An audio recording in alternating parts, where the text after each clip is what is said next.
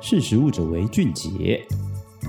二零二一实创奖，时移世易，以万变应万变。活动征件报名即日起至十月十八日止。从事食品产业的你，快来挑战！活动详情请搜寻二零二一实创奖。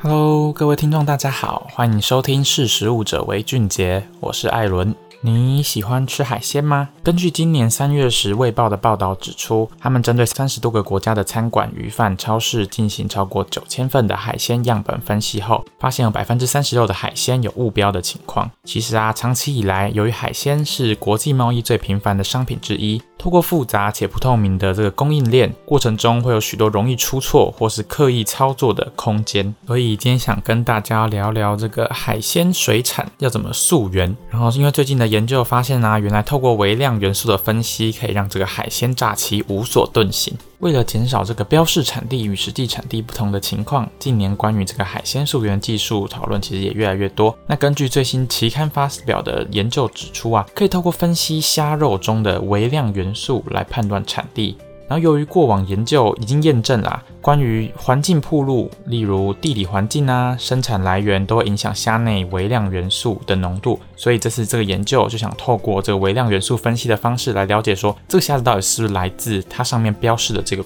产地。这个研究搜集了美国和欧盟零售通路贩售来自泰国、印度、越南、印尼和厄瓜多这五个国家的白虾，并记录其含有的微量元素浓度之后，发现呢、有十五个元素从统计学上来看有明显的差异。而根据这个先前研究有发现，环境暴露包含地理环境啊、生产来源都会影响虾子里面的微量元素浓度嘛，然后所以他就把这五个产地在养虾场的虾，就是还活着的这个虾子，它体内这个微量元素浓度也拿出来作为。一个标准，再透过这个分类程式分辨出不同产地，就对应从最后通路的最后的浓度跟原本它在养虾场的微量元素浓度来做一个比较，然后发现可以正确归类在原产地的这个准确率高达百分之七十一点二。也就是说呢，未来如果我们想要去检测说这个虾子到底是不是像它标注的这个产地一样，我们只要透过这样的方式就可以进行辨识。那你可能会想，才七十一点二，好像也没有到非常的精确。那这个研究呢，它也有发现这个问题，就是这个准确率好像七成是好像没办法作为唯一的这个辨识的依据，所以他也提出了一些调整的建议。因为他特别说，因为作为标准的是这个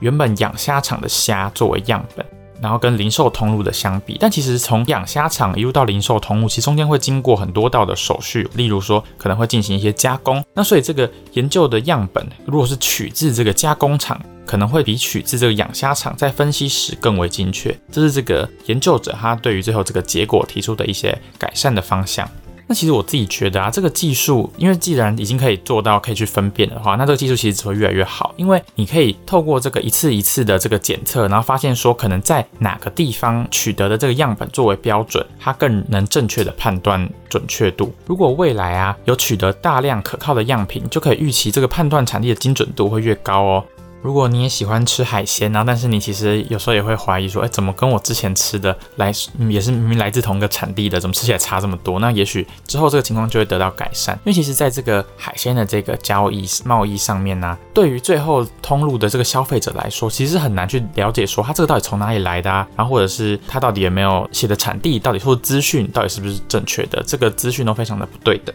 尤其可能还有那种就是它明明可能在 A 国。是以 A 国养的，但是它运到 B 国进行加工，然后就说是 B 国的，然后可能 B 国的虾子产自 B 国虾子又比产自 A 国的虾子价钱还要高，然后就透过这样子的包装，有点像是一个欺骗消费者的方式，然后用比较高的价钱赚取更多的获利。但我觉得这样的行为就很不好。但是如果有这样像这个研究这样指出，如果可以透过这个微量元素的分析啊，相信是可以有效减少这样子的海鲜产地诈欺，然后也可以让消费者更可以溯源，说这个你吃的这个海产到底是哪里来的。好那我们今天的讨论就到这边，谢谢你收听《识时务者为俊杰》，我们下次见，拜拜。